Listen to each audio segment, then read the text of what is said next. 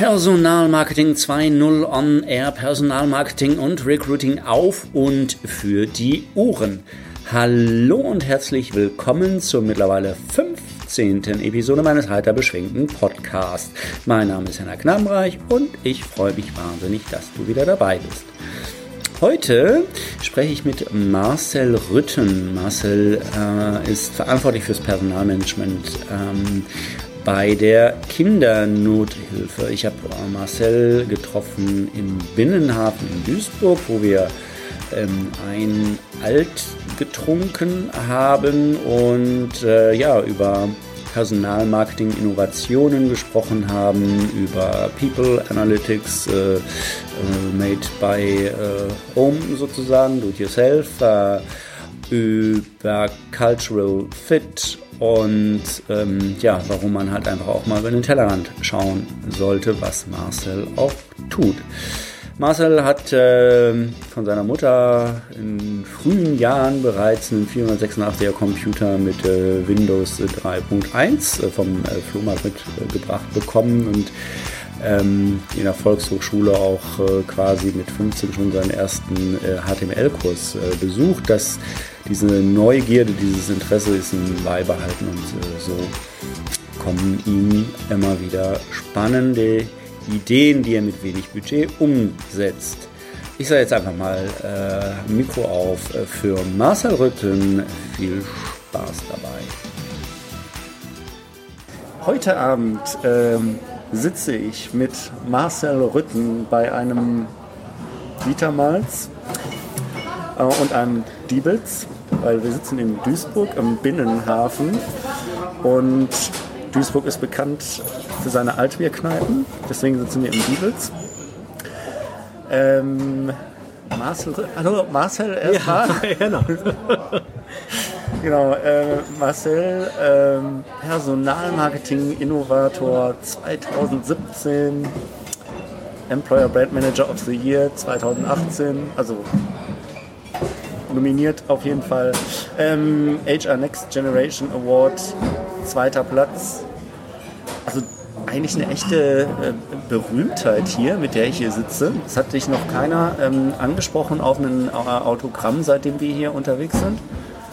Ähm, ich habe Marcel tatsächlich damals kennengelernt in Berlin beim DGFP Lab 2016, wo dieser HR Next Generation Award äh, verliehen wurde.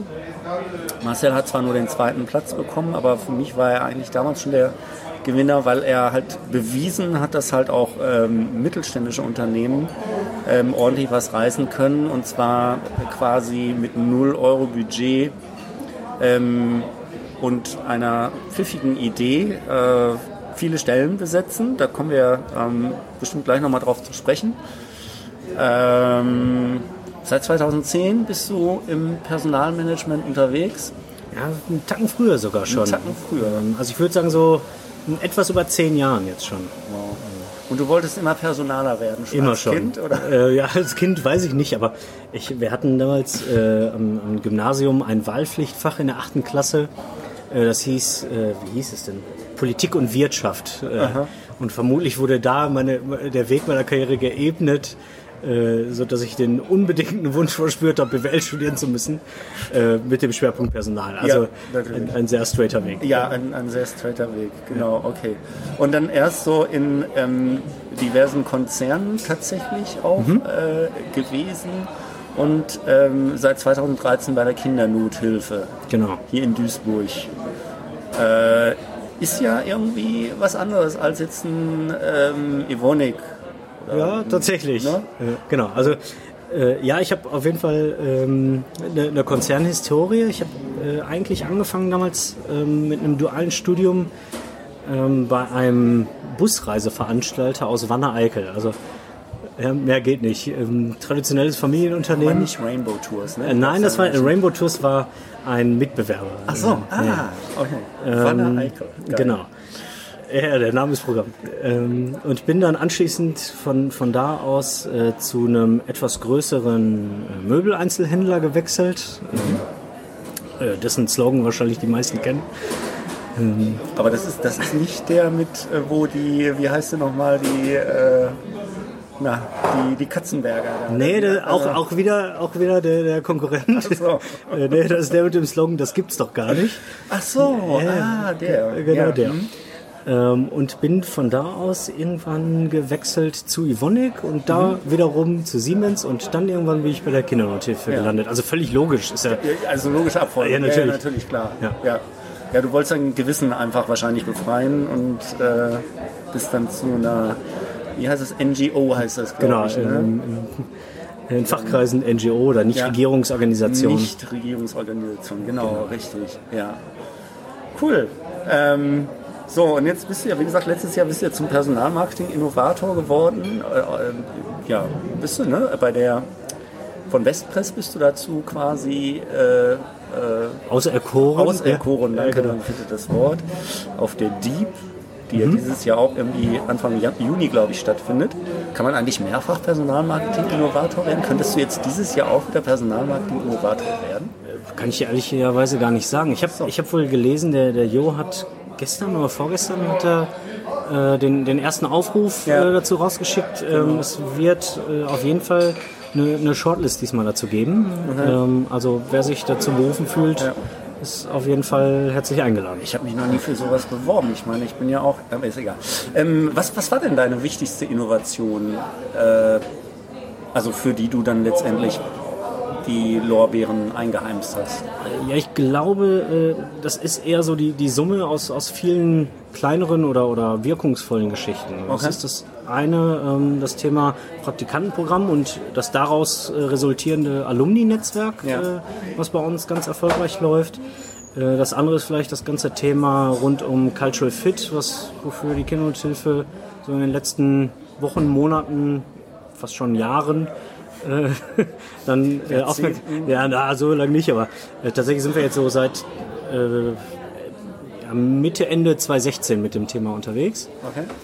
Ähm, und dann ist noch das ganze Thema Recruiting Analytics, ähm, was aber irgendwie auch ein Zusammenspiel von den ganzen Dingen ist. Ne? Okay. Jetzt ist ja, jetzt ist ja nicht davon auszugehen, dass jeder, äh, der diesen Podcast hört, ähm, weiß, wovon du da jetzt gerade gesprochen hast. Okay. Fangen wir doch mal an ähm, äh, mit diesem äh, Alumni-Netzwerk. Ähm, das ist ja letztendlich auch das, ähm, wo äh, wofür du oder womit du ja damals beim HR ähm, Next Generation ähm, Award eigentlich angetreten bist. Ne? Also diese, ja, erzähl doch einfach mal ein bisschen was, worum es da eigentlich geht. Ähm, Also da geht es darum, dass wir ähm, bei der Kindernothilfe damals analysiert haben, was für uns die, die wichtigste Zielgruppe im Recruiting ist. Und ähm, von der Struktur her war es damals so, dass wir erkannt haben, dass Absolventen für uns die, die wichtigste Gruppe sind, ähm, wo wir unsere Recruiting-Aktivitäten hin, hinsetzen oder fokussieren. Und wir haben uns dann damals dazu entschieden, einfach das Praktikantenprogramm, was zu dem Zeitpunkt auch schon stark war, einfach noch stärker auszubauen, um eben davon von langfristigen Effekten profitieren zu können.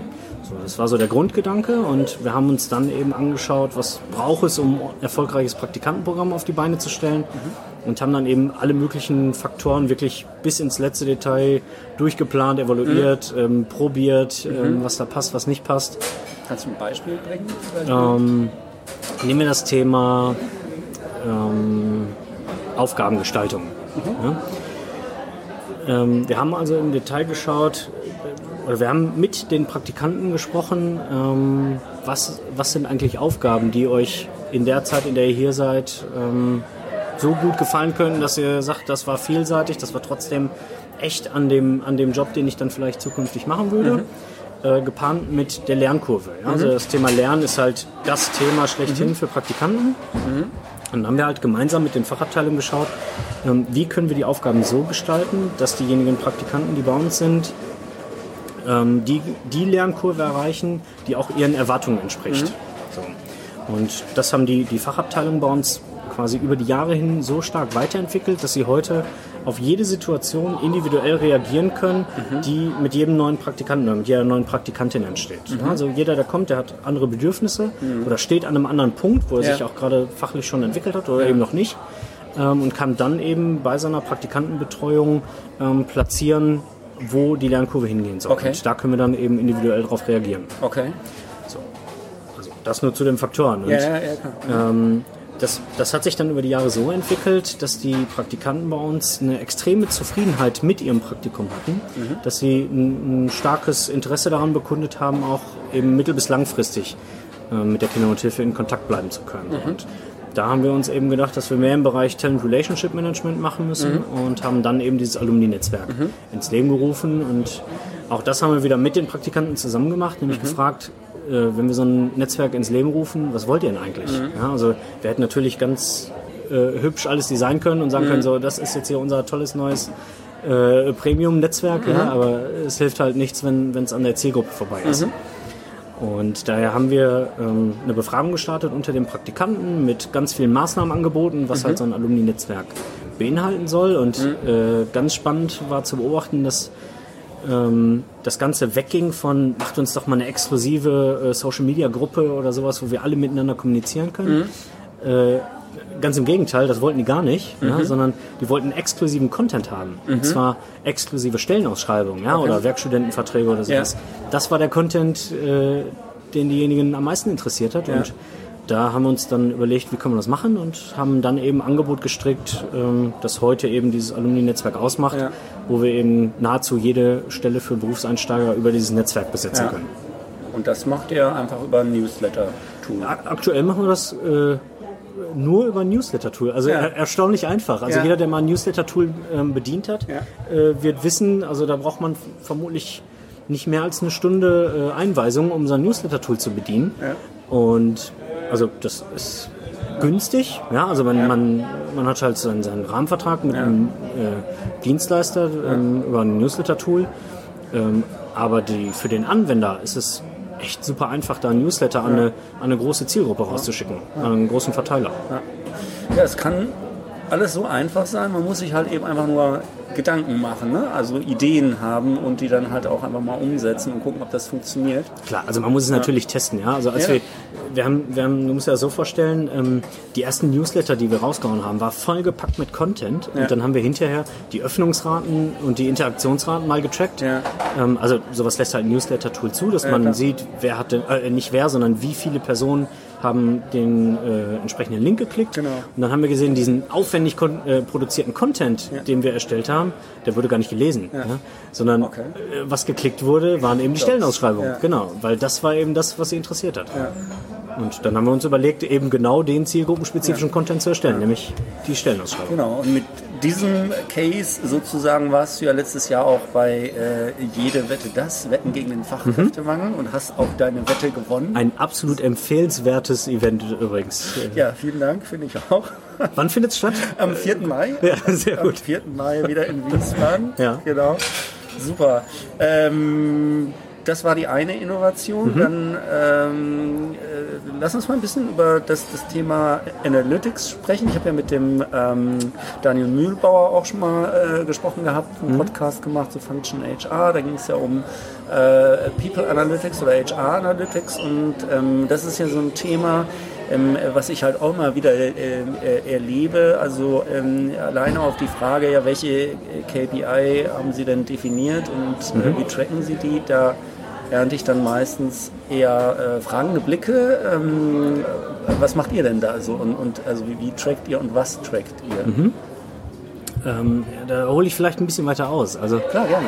Ähm, auch, auch da war es so, als wir damals so vor, ich sag mal, fünf Jahren etwa angefangen haben, äh, zu schauen, wie können wir einfach stärker in, ins äh, Online-Marketing oder Online-Recruiting einsteigen, ähm, war es halt so, dass wir gesagt haben, na gut, unser Budget ist bescheiden, ja? Mhm. also ähm, sehr begrenzt, genau. Mhm. Und dann ist es halt so, wenn, wenn wir vor der Fragestellung standen, wo platzieren wir jetzt unsere Stellenausschreibung, mhm.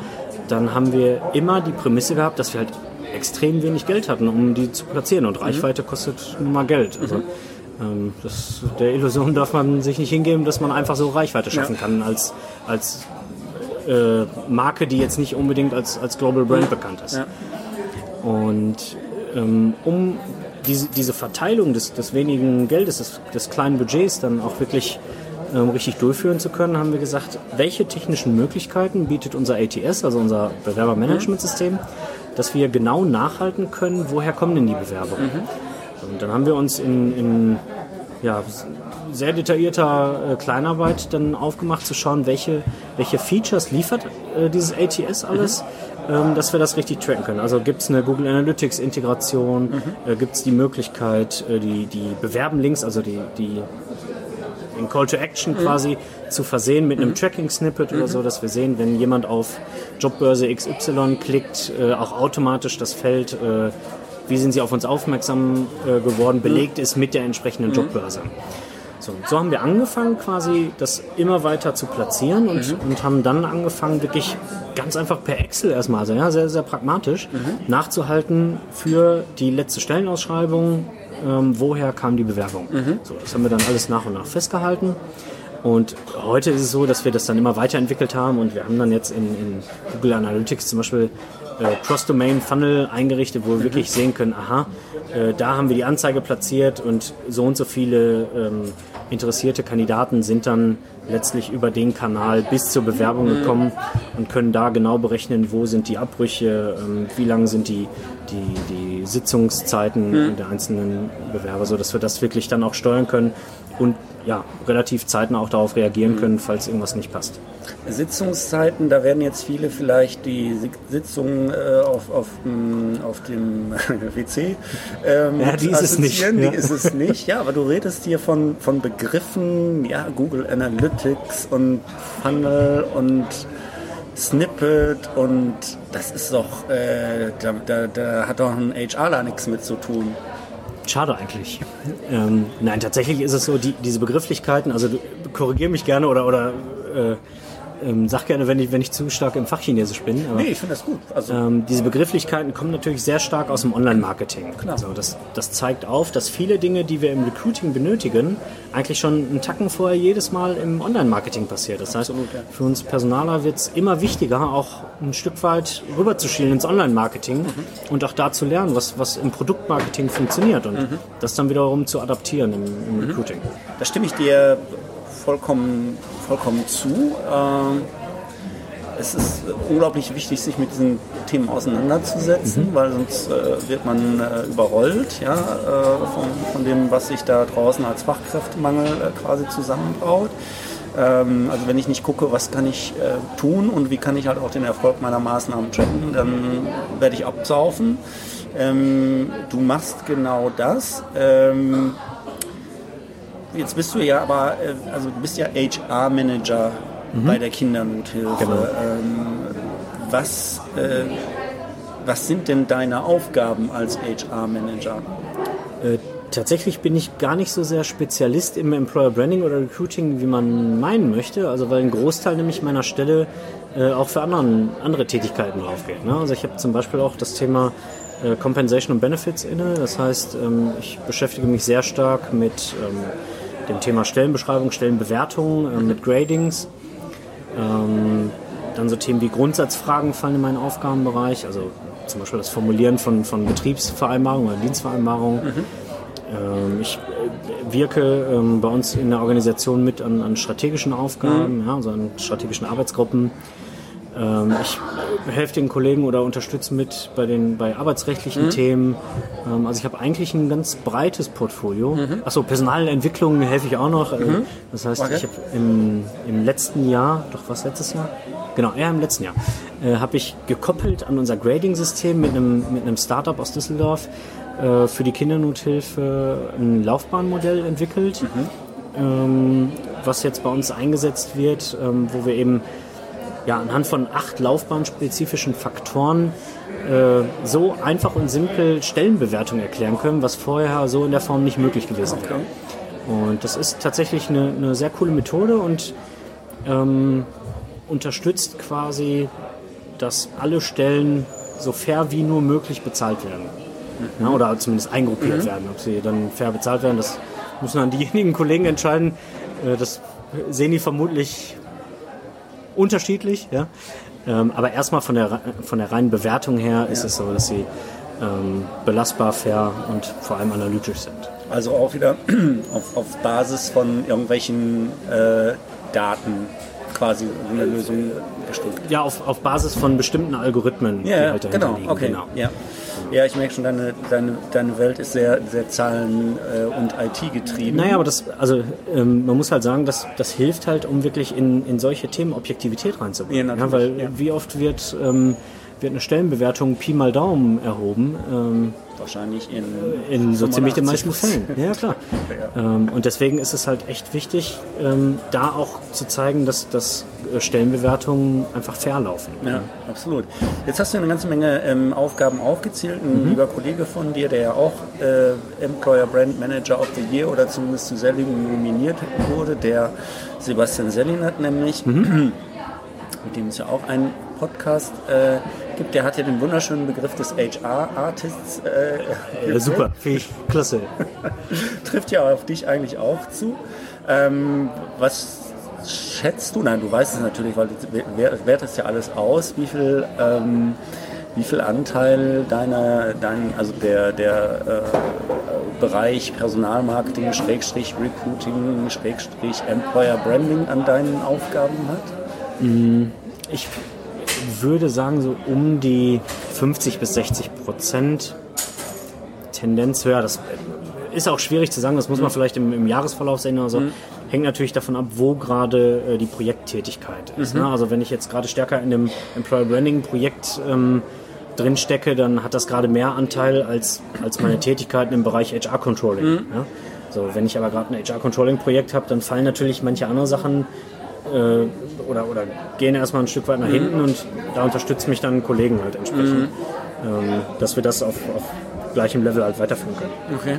Ähm, du bist ja, also wie gesagt, also ursprünglich in Konzernen unterwegs gewesen. Evonik, glaube ich, kennt der ein oder andere. Ähm, Siemens dürfte auch der ein oder andere kennen. Gerade auch sehr populär deren Bewerbungsprozess. Wunderschön.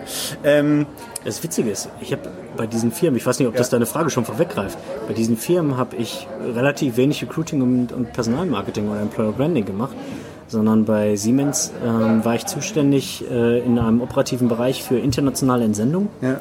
Ähm, also, hat, also da gibt es vielleicht Berührungspunkte zum Employer Branding, aber Ja. äh, die dürften schmal sein. Ähm, und bei Evonik ähm, war es so, dass ich ähm, von der Personalabteilung aus in, in einer Business Unit ähm, den Verkaufsprozess mitbegleitet habe ähm, und war dafür für so Themen wie Retention Management zuständig. ja, Retention Management, also Das die, geht das, klar in die die Bindung von Mitarbeitern. Wenn Unternehmen das in, intensiver betreiben würden, müssten sie auch weniger neue Mitarbeiter suchen, Mhm. denke ich mir manchmal. Und eigentlich fängt ja Retention Management direkt beim Recruiting an. Darauf wollte ich, aber, äh, da, darauf wollte ich aber eigentlich gar nicht hinaus. Entschuldigung, wollte ich nicht aus dem Konzept bringen. das macht gar nichts. ähm, ich finde es halt einfach äh, eben einfach ähm, sehr faszinierend, also von solchen Großkonzernen, die ähm, in der breiten Masse eigentlich ziemlich bekannt sind, ähm, dann zu so einem Anbieter ähm, wie die Kindernothilfe. Ähm, die ja jetzt eben nicht so eine strahlende Brand sind oder zumindest im ersten Moment nicht. Ähm, wie schafft ihr das denn, die Leute ähm, überhaupt auf, äh, auf die Kindernothilfe aufmerksam zu werden? Also wie, wie ähm, werden denn eure Bewerber auf euch aufmerksam? Weil vielleicht müssen wir auch mal ein bisschen erklären, was eigentlich die Kindernothilfe ist. Das ist, glaube ich, auch nicht Das so ganz können wir klar. gerne machen, ja. Genau, dafür bist du ja hier. Okay, dann greife ich vielleicht vorweg und erkläre Genau. kurz, was die Kindernothilfe Genau, ist und macht und Ja. äh, dann kommen wir nochmal auf die Frage zurück. Genau. Ähm, also die Kindernothilfe ist, ist eine der, der ähm, größten Nichtregierungsorganisationen im Bereich der Entwicklungszusammenarbeit.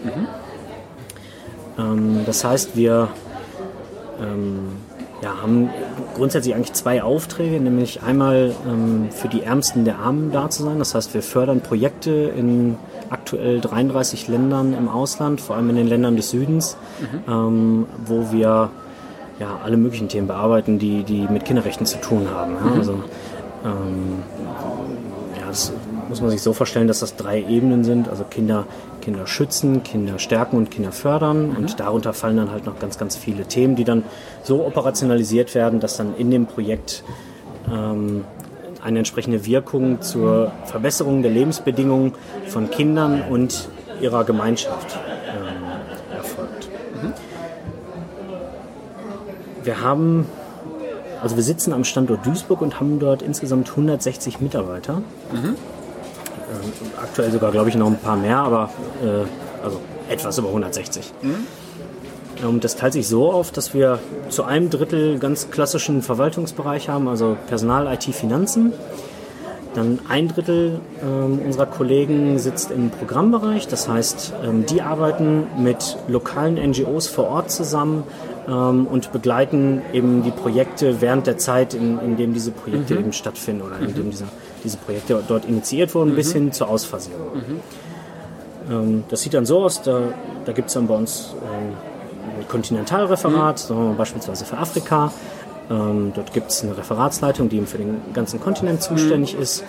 Dann gibt es ähm, eine Manager-Ebene, die für eine bestimmte Ländergruppe zuständig ist. Mhm. Und dann gibt es eben bei uns die Program Coordinator oder Programmkoordinatoren, die dann speziell für ein oder zwei bis drei Länder zuständig sind. Mhm. Ähm, und die sind dann eben diejenigen Schnittstellen zwischen der Kinderhilfe hier in Deutschland und eben den Projekten vor Ort. Und ein drittes Drittel äh, in, unserer Organisation äh, beschäftigt sich mit unserem zweiten Satzungsauftrag, nämlich ähm, die entwicklungspolitische Bildung in Deutschland zu stärken. Mhm. Das passiert dann auch vielschichtig. Das heißt, wir haben zum Beispiel Kollegen, die ähm, didaktisches Material erstellen für Schulen, damit Lehrer das wiederum im Unterricht einsetzen mhm. können. Oder wir haben einen Regionaldienst, ähm, der unsere über 1000 ähm, ehrenamtlichen Mitarbeiter in ganz Deutschland betreut. Ähm, wir haben eine Advocacy-Abteilung, die sich ähm, mit der Politik auseinandersetzt und da eben versucht, wirklich auf, auf bundespolitischer Ebene oder eben auch auf, auf, europäischer Ebene wirklich dafür einzusetzen, Kinderrechte zu stärken.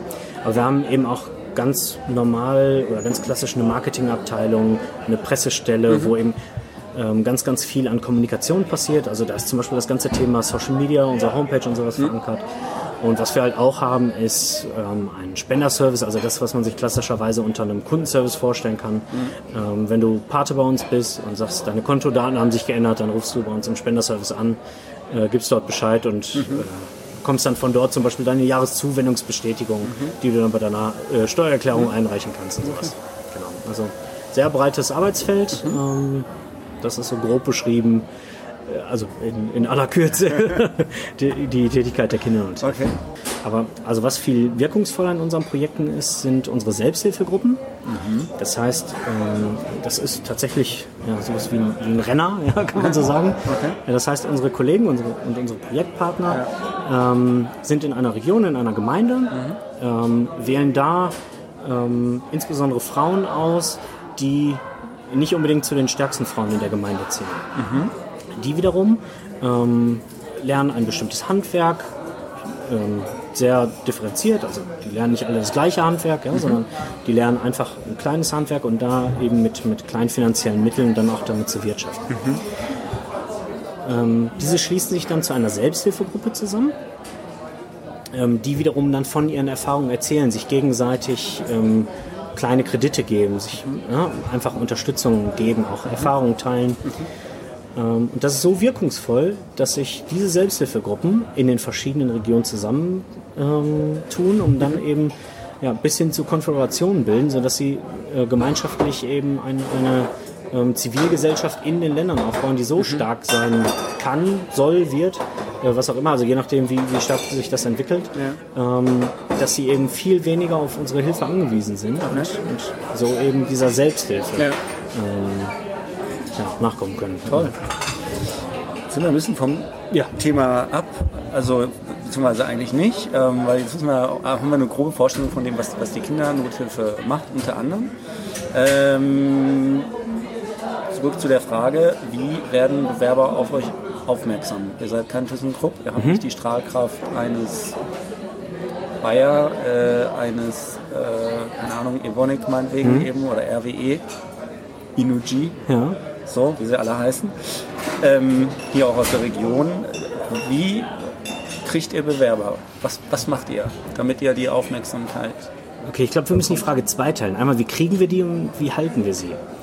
Ja. Ähm, das, wie wir sie kriegen, hängt tatsächlich ähm, an unserer Arbeitgebermarke. Ähm, das heißt, wir haben natürlich, natürlich ist jetzt vielleicht das falsche Wort, aber wir haben eine entwickelte Arbeitgebermarke.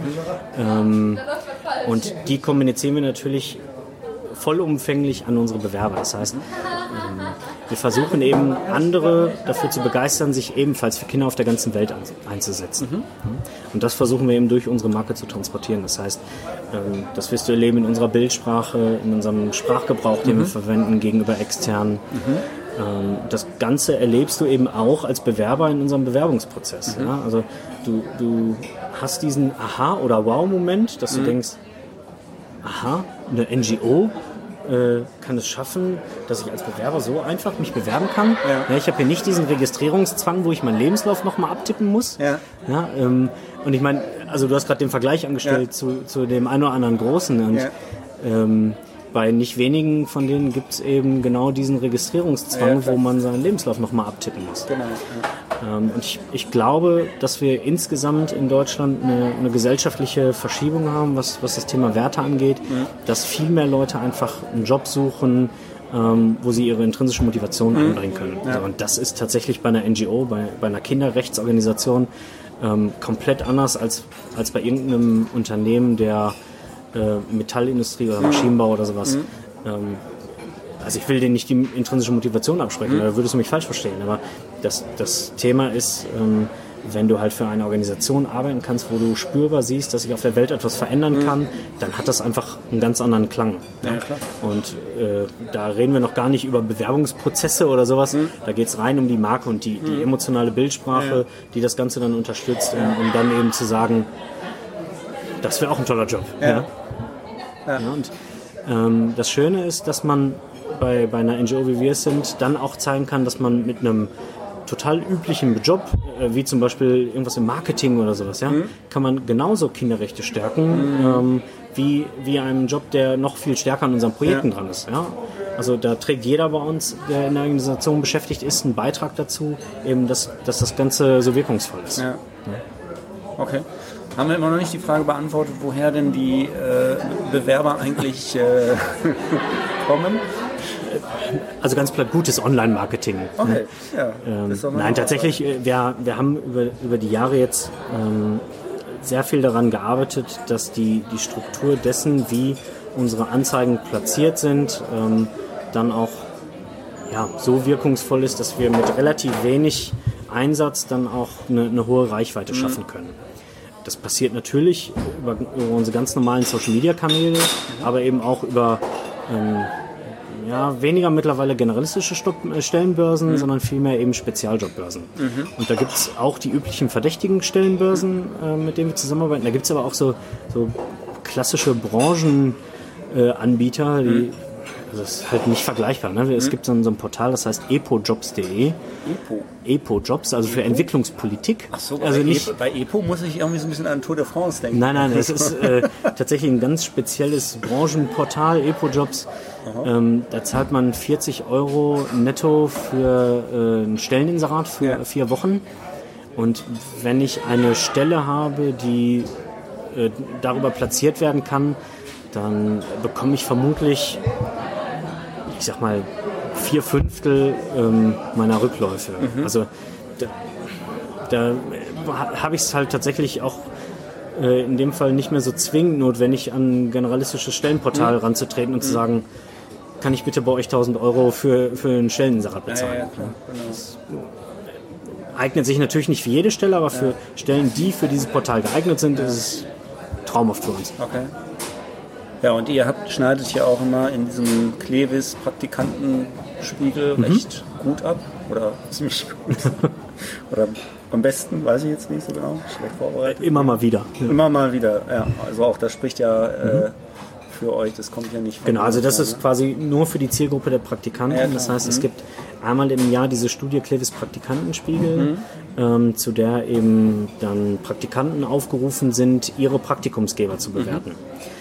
Das heißt, wir erzählen unseren Praktikanten davon, dass es diese Studie gibt mhm. und freuen uns, wenn die da teilnehmen. Mhm. Ähm, und diese Ergebnisse laufen dann wiederum in, in den Clivis Praktikantenspiegel mhm. als Ergebnis. Und ähm, da ist es halt so, dass, dass die letzten Jahre immer ein tolles Ergebnis, mhm. also ein absolut außergewöhnliches Ergebnis für uns mhm. war, ähm, da eben ein, ein Top-Praktikantenprogramm abzuliefern. Mhm. Ähm, ja, gerade im Vergleich auch was es sonst so für Praktikumsgeber gibt. Ne? Also wo wir gerade ja. bei, beim Vergleich großer Marken waren, das ja. ist halt also gerade beim Praktikum geht es halt auch darum, so ein bisschen seinen Lebenslauf auf, aufzuhübschen Ja, ne? ja, und eine tolle Marke auch mitzunehmen. Und da geht es vielleicht weniger äh, im ersten Moment darum, erstmal die, die intrinsische Motivation irgendwie unterzubringen, was vielleicht im späteren Verlauf einer Karriere wichtig sein kann. Ja, ja ich finde es ich find's halt eben ganz, ganz äh, faszinierend, irgendwie, dass er auf der einen Seite eben als NGO ähm, dann die, die Praktika nicht äh, vergütet, aber dann halt eben aufgrund der Tatsache, dass ihr offenbar ein sehr guter Arbeitgeber seid, dann halt über dieses Newsletter-Tool dann darüber irgendwie äh, bis, bis zu 20 Prozent der Stellen mittlerweile äh, besetzen konntet. Ne? Also ähm, das muss man als Arbeitgeber halt erstmal ähm, hinbekommen, dass die Leute äh, ja, also aufgrund der positiven Erfahrungen, die sie natürlich sammeln konnten. Und sie konnten ja wunderbar testen, passen was, was, was ich und die Kindernothilfe äh, zusammen und umgekehrt. Ähm, das ist ja wirklich, äh, ja, Genau, sie können halt hautnah erleben, ob das die Kultur ist, in der sie arbeiten wollen. Ah, tolles Stichwort, Kultur. Wir haben ja noch einen Punkt hier bei den Innovationen äh, offen, Ja. nämlich ähm, das Thema Cultural Fit Mhm. und Cultural Fit Evaluator. Mir fällt dieses Wort immer sehr, sehr schwer. Äh, ist auch, glaube ich, ne? War es Ja, ja, ne? Evaluator, Ja, genau. Evaluator, genau, richtig. Ähm, erzähl doch mal ein bisschen dazu. Was, was, was ist das und äh, wozu braucht man das? Okay, also äh, der Cultural Fit Evaluator ist ähm, ein sogenanntes... Ja, ich habe es schon wahrscheinlich so oft ausgesprochen. Ähm, aber das ist ein Matching-Tool zur Messung der kulturellen Passung von Kandidaten zu Arbeitgebern. Ist das, Ja, kann man das so sagen? das ne? kann man, das kann man glaube Ja. ich, so sagen, ja. Genau, also ähm, das Tool setzen wir jetzt seit, ich habe es eben erwähnt, irgendwie Ende 2016 ein. Ähm, das läuft auf, auf zwei Arten. Das eine ist, Kandidaten können bei uns auf die Karriereseite gehen, kindernothilfe.de slash jobs ähm, und können da dort einen Test machen, inwieweit sie grundsätzlich zur Organisationskultur der Kindernothilfe passen. Ähm, der Test dauert, ich sag mal so rund zwölf Minuten, ist natürlich voll mobil optimiert. Ähm, genau. Und am Ende und am Ende des Tools erhalte ich als Kandidat den sogenannten Cultural Fit Score, der für mich so ein erster Indikator ist, ob ich zu dieser Organisation passen könnte. Ja. Und ich erhalte zusätzlich einen vierseitigen PDF-Report, ähm, der zeigt, inwieweit ich und das Unternehmen, also ich als Kandidat, ähm, kulturell matchen. So, Das sind zwei Ebenen. Das ist einmal die, das Thema Werte, ja, also inwieweit passt meine individuelle Wertehierarchie mit der Wertehierarchie des Unternehmens überein. Ja. Und das andere ist die Verhaltensebene. Ja, also Ja. ist das sind die typischen Verhaltensweisen der Organisation auch die bevorzugten Verhaltensweisen für mich als, als Mitarbeiter. Ja. Und diese zwei Ebenen werden eben gemessen Okay. mit diesem Tool. Aha. Und das funktioniert.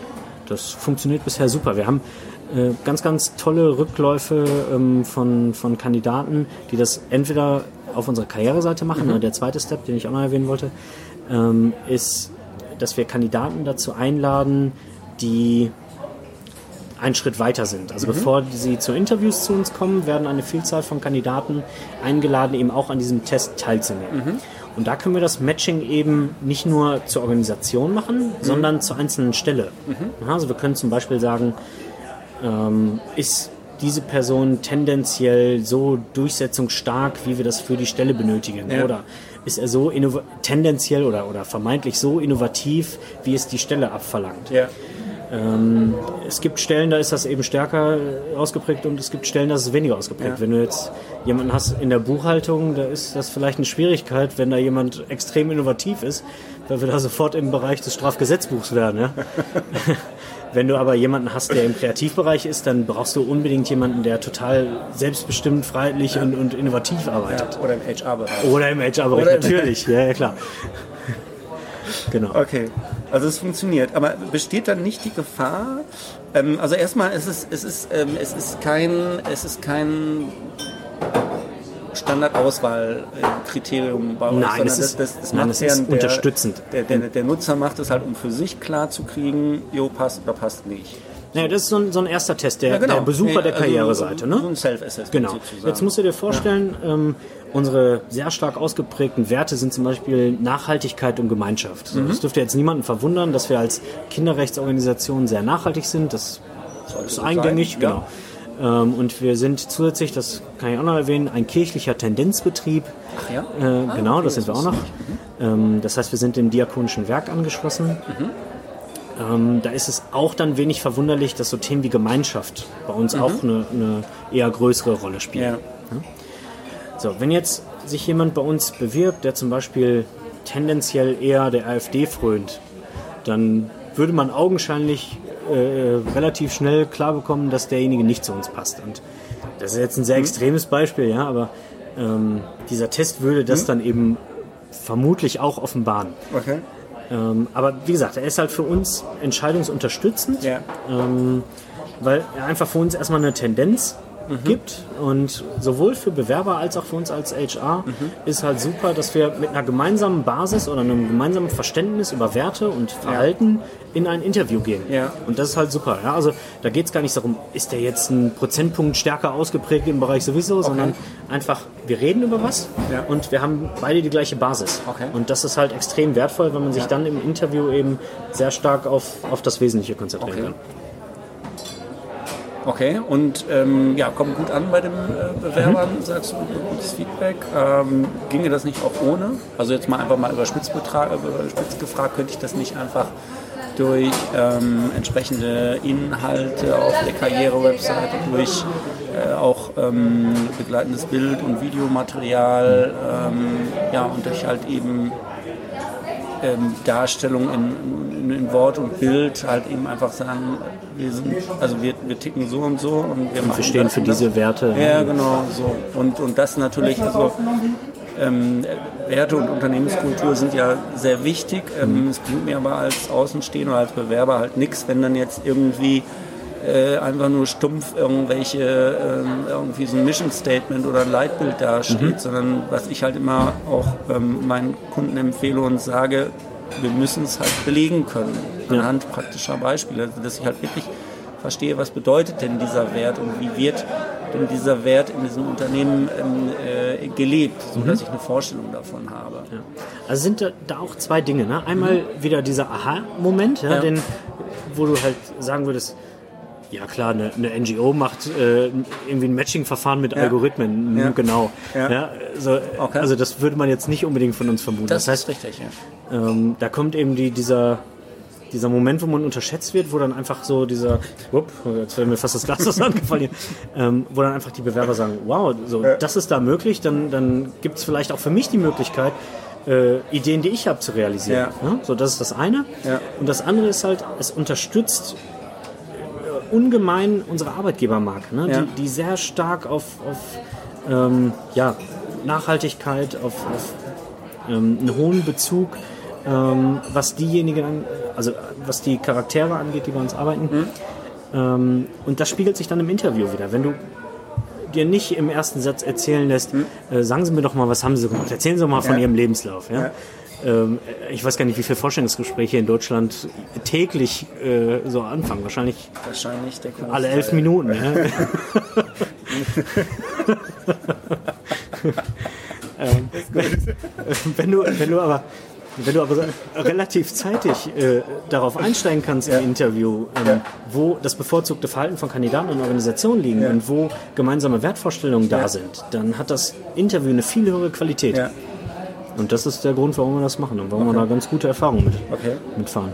Okay, aber das, das, das, das, Tool ist anonymisiert. Das heißt also, ich weiß jetzt nicht, ähm, wenn mir jetzt im Vorstellungsgespräch ein Bewerber gegenüber sitzt, weiß ich nicht, äh, ähm, äh, wie, wie er den Test gemacht hat und wie er ab, abgeschlossen hat. Äh, oder, oder wie ist das? Äh, ja und nein. Ja und nein. Äh, wenn du dieses Tool auf unserer Karriereseite als ja.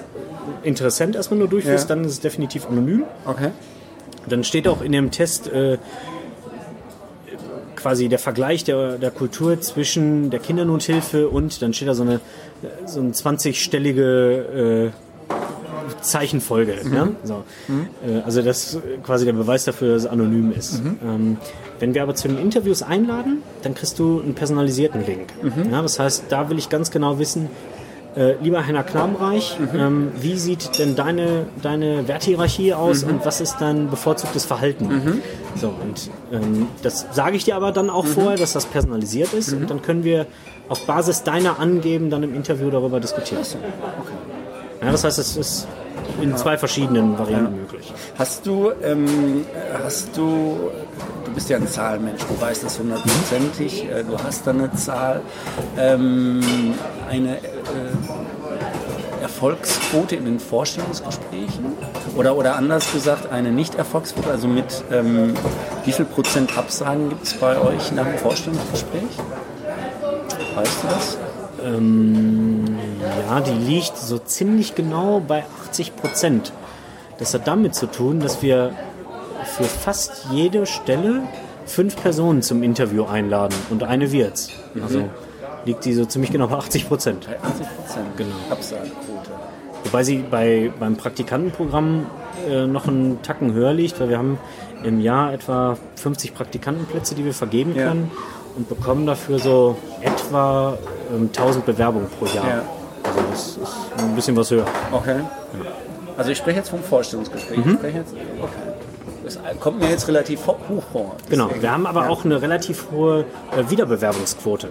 Ja, das heißt, ähm, das haben wir auch im Laufe der Zeit Ja. gemessen, haben geguckt, wo Ja. sind wirklich die Punkte, äh, die Bewerber stören. Ja. Ähm, und haben es eben geschafft, da auch eine relativ hohe Wiederbewerbungsquote, wobei da kann ich jetzt keine Zahl nennen, aber enttäuscht.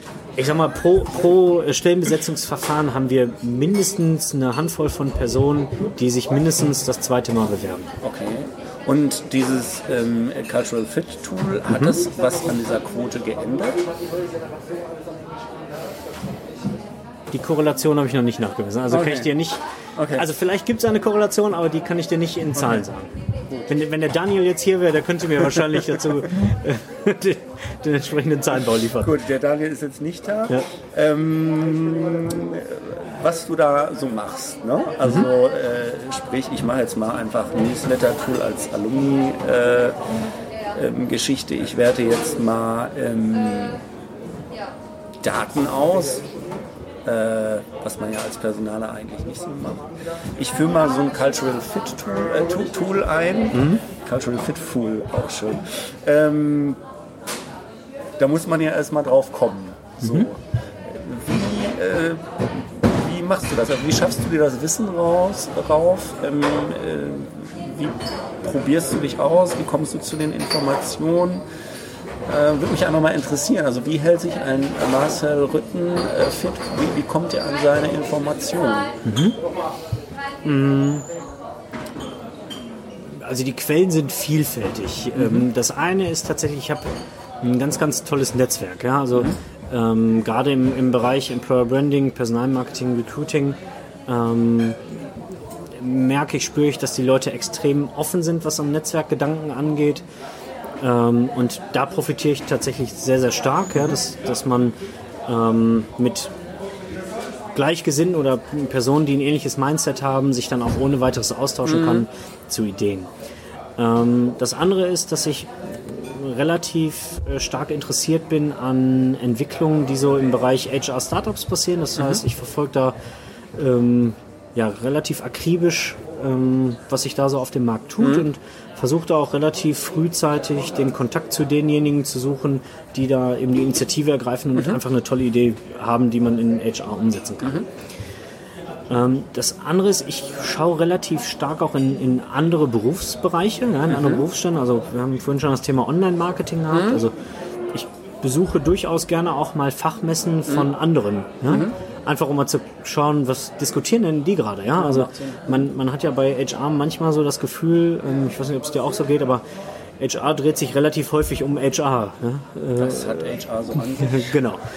Ähm, aber deswegen macht da wirklich auch mal Sinn, über den Tellerrand zu Ja, schauen. absolut. Ich Bin ich habe ich dir, hab ja. letztens mal äh, zum Beispiel diskutiert oder, oder auch die Idee gehabt, wie, wie, wie könnte man zum Beispiel so einen Amazon Dash-Button äh, im Recruiting einsetzen. Mhm. Ja, so, das kommt ja jetzt nicht unbedingt, wenn man so unbedingt an, an HR-Themen denkt, Ja. sondern man muss sich dann auch mal in Richtung Produktmarketing bewegen und schauen, wie, wie kann ich das für meine Arbeit übersetzen. Ja.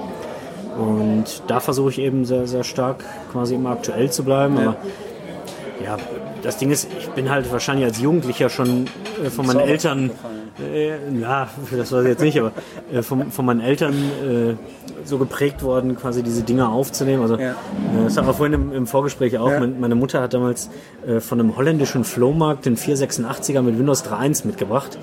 Ähm, und wir hatten zu Hause so einen BTX-Computer, da konnte man bei, ich weiß nicht, Quelle oder Otto, bei, bei irgendeinem Versandhaus vielleicht auch, ja.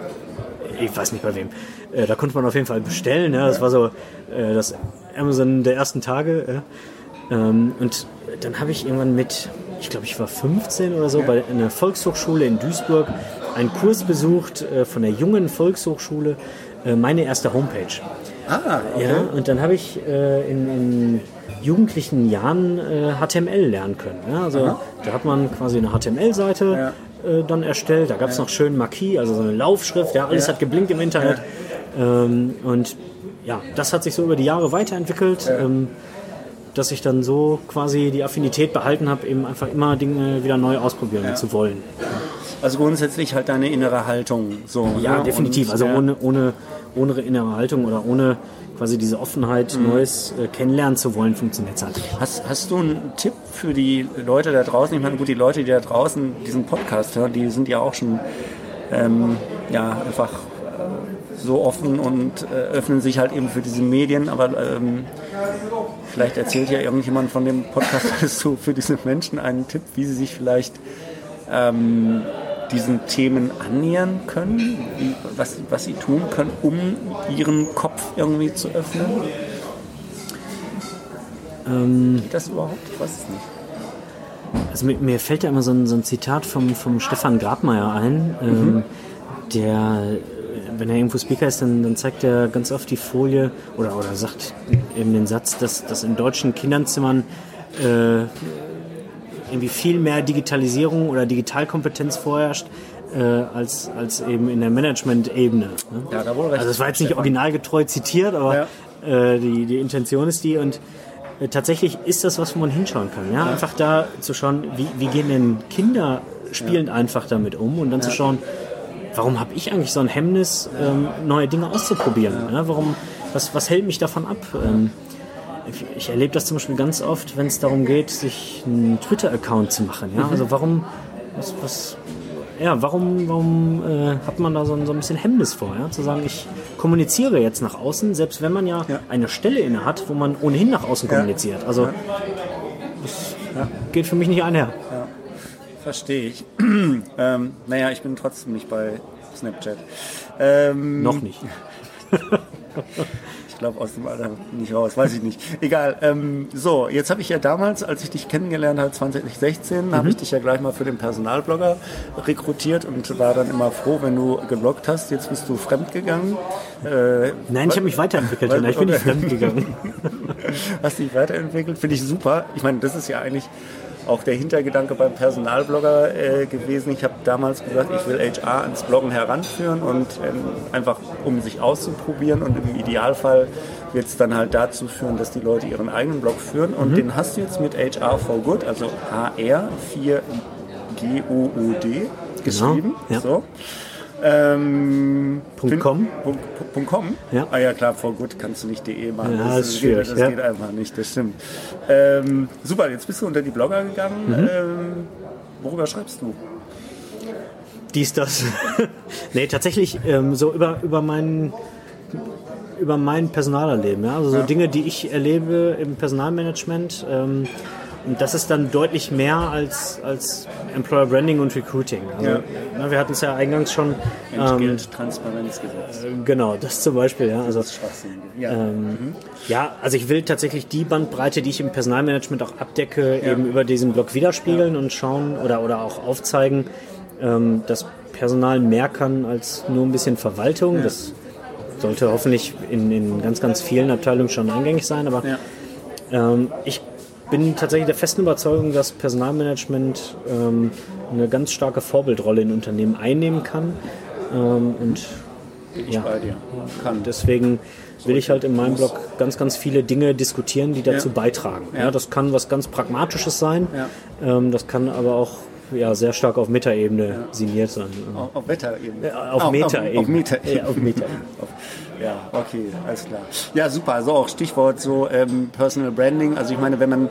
wenn man so deine Entwicklung so ähm, äh, beobachtet? Also 2016 ging das ja eigentlich los, wenn ich das so richtig Äh, mit, mit meiner öffentlichen Wahrnehmung. mit- mit meine, du hast mich ja hier mit Vorschusslorbeeren gerade angepriesen, aber also ich, ehrlicherweise gehe ich da mit, mit sehr, sehr viel Demut ran. Ne? Also ich, Ja. ähm, ja, ich habe ich hab, äh, auch mitbekommen, dass ich in, in der HR-Welt ähm, durchaus wahrgenommen werde. Ja.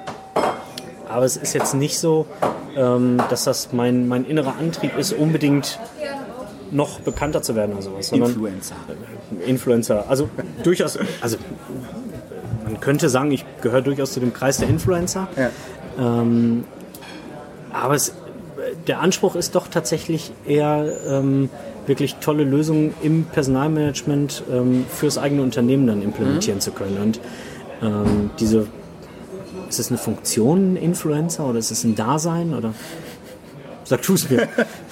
Und eine Haltung? Es ist, ich ich, ich kann es dir ehrlich, ehrlich gesagt gar nicht beantworten, weil ich glaube, da muss man halt auch mal ein bisschen differenzieren äh, zwischen den einzelnen Influencern. Also die ähm, Menschen da draußen auf Instagram und YouTube, also diese ganzen sogenannten Stars, Ja. die haben ja nicht wirklich, ähm, die stehen ja nicht für irgendeine eine konkrete ähm, Aussage oder eine, eine konkrete Haltung. Die sind halt einfach, äh, keine Ahnung, die zeigen halt ihr Gesicht oder ihre Titten oder sonst was in die Kamera Na. und äh, wir machen lustige Selfies, vielleicht auch mit äh, afrikanischen Weißbauchigeln, äh, weiß ich nicht, und lustig verkleidet oder ähm, weiß ich nicht. Also letztendlich, wobei- letztendlich ist die Message, also ich meine klar, wenn, wenn sie irgendwelche Beauty-Tipps geben, okay, vielleicht, ich meine, da, also wir werden diesen Status ähm, erreichen. Ich glaube, unser Anspruch ist es, also zumindest mein Anspruch ist es halt wirklich tatsächlich, äh, dass ich den Menschen da draußen ähm, einfach Impulse äh, liefern möchte. Äh, schaut, was läuft nicht so gut, was könnte anders äh, laufen, was läuft richtig gut ähm, und, und was, sind, was sind die neuen Trends. Und das möchte ich nicht bierernst machen, sondern das möchte ich halt eben nach Möglichkeit unterhaltend tun oder unterhalt, auf unterhaltsame Art und Weise machen, weil meine persönliche Erfahrung ist, ähm, äh, ist, dass wenn etwas so bierernst gemacht also mich interessiert es persönlich nicht. Ich fühle mich nicht davon angesprochen. Ich weiß, dass es viele gibt, die meinen Blog blöd finden, die mich blöd finden. Das ist mir aber relativ egal, weil ich halt viele kenne, die meinen Blog ziemlich gut finden und ähm, äh, mich, also äh, zu dem, zumindest das, was ich mache, ähm, äh, gut finden, wobei Everybody's Darling ist ja auch Everybody's Depp, das wollen wir ja auch nicht Ja, sein. klar. so, ne? Also ich glaube, also unsere, unsere unsere ähm, selbst auferlegte Message, wobei, äh, keine Ahnung, ich habe einfach Bock, Bock zu bloggen. Genau, also das ist auch mein Antrieb. Ne? So, Also ne? ich habe Genau. einfach Bock darüber zu schreiben, was Ja. ich so erlebe im ist gut, Personalmanagement. Und natürlich ist es so, ich, ich teile Erfahrungen mit anderen Genau. und kriege dafür tolles Feedback. Ja. Ähm, ich kriege auch blödes Feedback, ja, klar, aber das das gehört gehört, dazu. dazu. Genau, Ja, also das genau. gehört dazu und hilft dir wiederum, deine Lösung, die du dann bei deinem Arbeitgeber implementiert hast, dann Ja. auch entsprechend zu verändern. Genau. Ne? So, und auf der anderen Seite ist es so, in, indem ich Wissen mit anderen teile, öffnen die Personen sich auch, indem sie Wissen mit mir teilen. Genau. Und das hilft wiederum, sehr schnell auch Trends zu erkennen. Genau. Ähm, ja, einfach auch die Erfahrungen, die die gemacht haben, die Fehler, die die gemacht haben, dann auch mitzunehmen für die, für die eigenen Problemstellungen. Ja, genau, das ist das, was mich da so antreibt beim Bloggen. Ähm, ja, also wobei jetzt, ich, ich habe ja äh,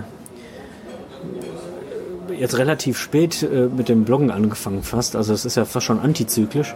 Naja, das war ich damals auch schon. Also Ja, Blogs gibt es seit 100 Jahren. Also ich, ich Ja, weiß ja, das, das Witzige ist, das Witzige ist, als ich damals meine Diplomarbeit geschrieben habe und ähm, über Recruiting-Kanäle geschrieben Mhm. habe, da meinte ein Freund zu mir, der damals in den, US, äh, in den USA lebte, Henna, ähm, vielleicht solltest du auch über Blogs schreiben. Mhm. Ah, sag Blogs haben hier äh, überhaupt null Relevanz, so das nehme ich nicht auf, das Thema. Also Okay. Das war 2004, dass ich die geschrieben habe. Ja, und wenige Jahre später ähm, waren, waren sie dann halt auch hier. So, ne?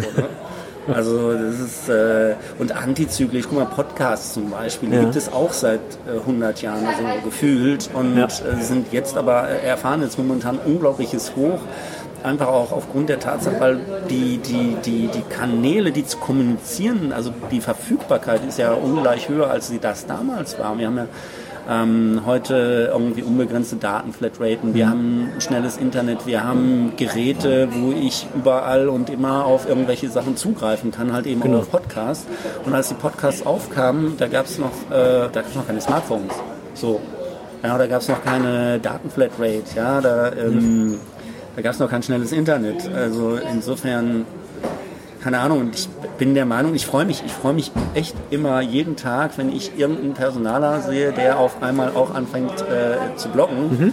Ähm, weil ich halt auch der Meinung bin, dass man nur so äh, irgendwie die frohe Botschaft ähm, hinaustragen kann. Und ich weiß halt ganz genau, dass es Leute gibt, die deinen Blog lesen werden, aber meinen Blog nicht lesen werden und umgekehrt. Oder Stefan Schellers Blog oder, oder, oder Michael Witz Blog. Das mhm. ist aber egal, weil ähm, dadurch, dass wir ja bloggen, werden wir halt unsere ähm, Adressaten erreichen und ähm, da unser Publikum erreichen. Und äh, das Witzige ist ja irgendwie, äh, ja, wir vernetzen uns alle irgendwie ähm, gegenseitig untereinander und das Wissen wird halt weitergegeben. Und das ist halt ja. irgendwie das, woraus ankommt. Meine Meinung. Ja, aber also das Ding ist halt, ähm, die, der Content, also der, der richtig starke Content, der in all diesen Portalen oder Podcasts, Bloggern ähm, geschaffen wird, ähm, da fehlt es mir persönlich noch so ein bisschen an, an Reichweite für die Personen, die es eigentlich lesen sollten. Das also, Problem ist, also das, da fehlt es mir auch. Also dran. ist es noch das falsche Medium? Das ist halt die Frage. Ne? Also ist es, wollen Sie nicht lesen, weil Sie nicht so einen Zugang zu Internet haben oder ja. wollen Sie nicht zuhören, weil Sie Podcasts nicht laden können? Also ist, ist halt die Frage. Ne? Also, Video kills a Radio Star. Ja, ja genau. Also, Nein, aber, aber, das ist halt tatsächlich der Punkt. Also ähm, wir, das sage ich ja auch immer wieder, wir sind halt wirklich nur ein, ein, also die oberste Spitze des Eisbergs. Wir sind eine Filterblase. Mhm. Wir sind, keine Ahnung, lass es mittlerweile meinetwegen 200 Leute sein. Das mhm. ist jetzt aber sehr, sehr hochgegriffen. So, ja, und ähm, dann guckt mal an, wie viel Personaler es da draußen gibt und wie viel Personal. Ich erlebe das ja immer wieder in Veranstaltungen. Da frage ich ja, wer, wer liest denn Blogs? Mhm. Wer kennt mich? Frage ich ja manchmal schon gar nicht mehr. Ähm, also wer, wer, liest Blogs? Und wenn, wenn sie dann die Wollmilchsau äh, kennen oder den lieben Henrik Zaborowski oder den den äh, Christoph Atanas mit Meta HR oder den Stefan Scheller äh, oder auch mich, dann freue ich mich natürlich. Ähm, aber ich erlebe es tatsächlich sogar, äh, dass ich vor Konzernrecruitern äh, auftrete, wo ich mir denke, hey, die sollten mich kennen oder Produktmanager einer Online-Stellenbörse, die mich definitiv kennen sollten.